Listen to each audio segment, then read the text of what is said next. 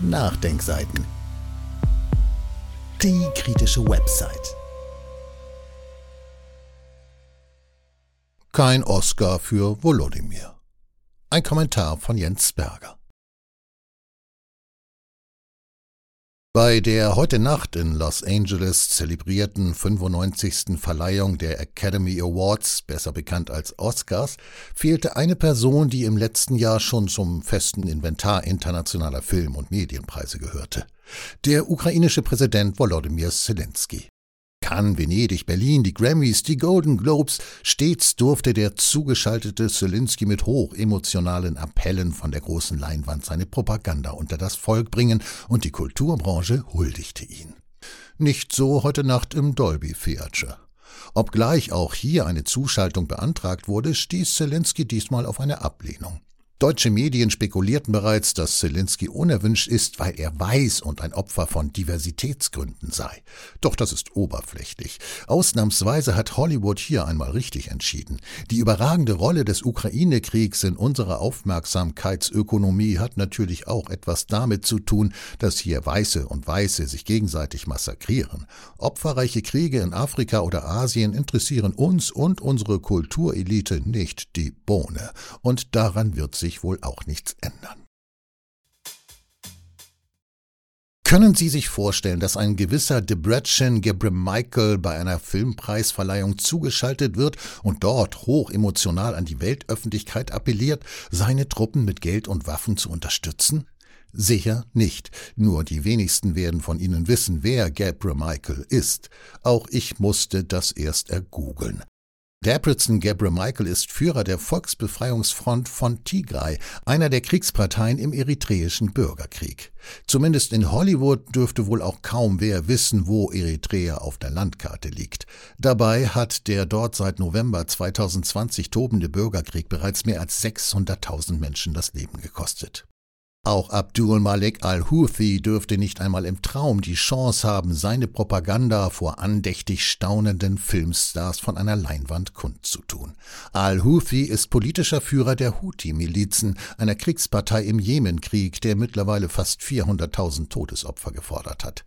Gleiches gilt für Felix Tshisekedi, dem derzeitigen Präsidenten der Demokratischen Republik Kongo, der im Osten des Landes einen Bürgerkrieg führt, bei dem Millionen Menschen gewaltsam vertrieben wurden worden. Die Kriege im Kongo, bei denen es vor allem um den Zugang zu den Rohstoffen geht, die der Westen für seine Technologien benötigt, haben insgesamt mehr als zwölf Millionen Menschen das Leben gekostet. Doch kaum wer im Westen weiß etwas von diesen Kriegen und es ist vollkommen undenkbar, dass ein Kriegsführer in einem dieser Konflikte, die seit Ewigkeiten in Asien und Afrika toben, seine Position privilegiert vor der westlichen Kulturelite und der Weltöffentlichkeit vertreten darf. Warum wird Volodymyr Zelensky dieses Privileg zugestanden? Das ist, ein wenig zugespitzt, der Grund, den Will Packer, der Produzent der Oscarverleihung, dem Branchenmagazin Variety zufolge für die Absage an Zelensky nannte. Zitat Quellen zufolge äußerte Packer die Befürchtung, dass Hollywood der Ukraine nur deshalb so viel Aufmerksamkeit schenkt, weil die von dem Konflikt betroffenen Menschen weiß sind. Im Gegensatz dazu habe Hollywood Kriege auf der ganzen Welt ignoriert, von denen farbige Menschen betroffen seien, argumentierte er. Packer reagierte nicht auf eine Anfrage zur Stellungnahme. Es ist unklar, was die Gründe für die diesjährige Ablehnung der Oscars sind, aber die Academy zieht es traditionell vor, sich auf die Beiträge der Filmemacher zu konzentrieren und sich von allem Politischen fernzuhalten. Zitat Ende. Die Aussage, dass sich die Academy von politischen Fragen fernhielte, ist natürlich grober Unfug, aber das ist ein anderes Thema. Dass Hollywood seit jeher konsequent Kriege ignoriert, in denen die Opfer farbig sind, ist jedoch Fakt. Ausnahmen wie der sehr sehenswerte, aber nun auch schon fast 20 Jahre alte Film Hotel Ruanda, der den Völkermord in Ruanda thematisiert, jedoch auch zu großen Teilen die Geschichte weißer Figuren behandelt, bestätigen die Regel. Weiße Opfer ziehen die zahlenden Zuschauer ins Kino und bieten ein passendes Werbeumfeld im Free TV. Schwarze Opfer interessieren nicht und lassen sich schlecht vermarkten. Wenn die Diversitätsdebatte tatsächlich dazu führen sollte, unsere Aufmerksamkeit auf die Kriege und Missstände im globalen Süden zu lenken, so wäre das ja in der Tat ein Kollateralnutzen. Die Botschaft höre ich wohl, allein mir fehlt der Glaube. Wahrscheinlicher ist, dass Zelensky eher ein Kollateralschaden der in Hollywood tobenden Rassendebatte geworden ist.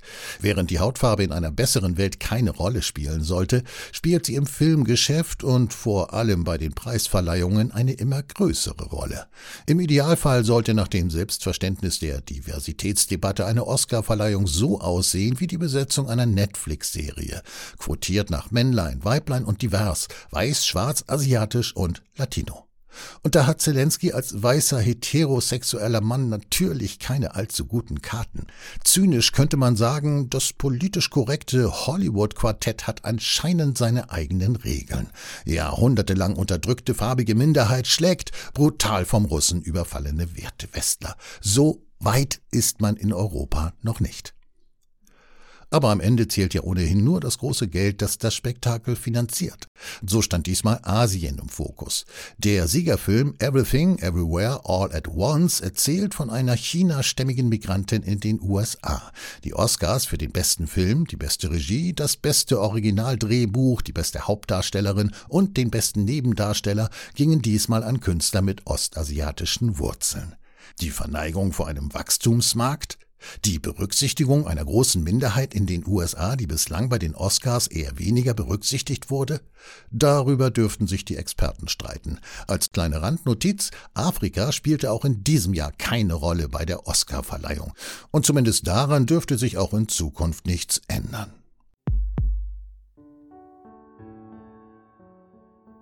Dieses Audio konnte nur entstehen, weil zahlreiche Leser und Leserinnen die Nachdenkseiten fördern und durch Spenden unterstützen.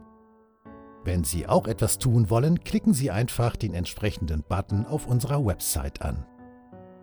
Übrigens, Sie können uns auch bei iTunes, SoundCloud und YouTube hören und wenn Sie mögen, gerne unseren Kanal abonnieren und eine positive Bewertung für uns abgeben.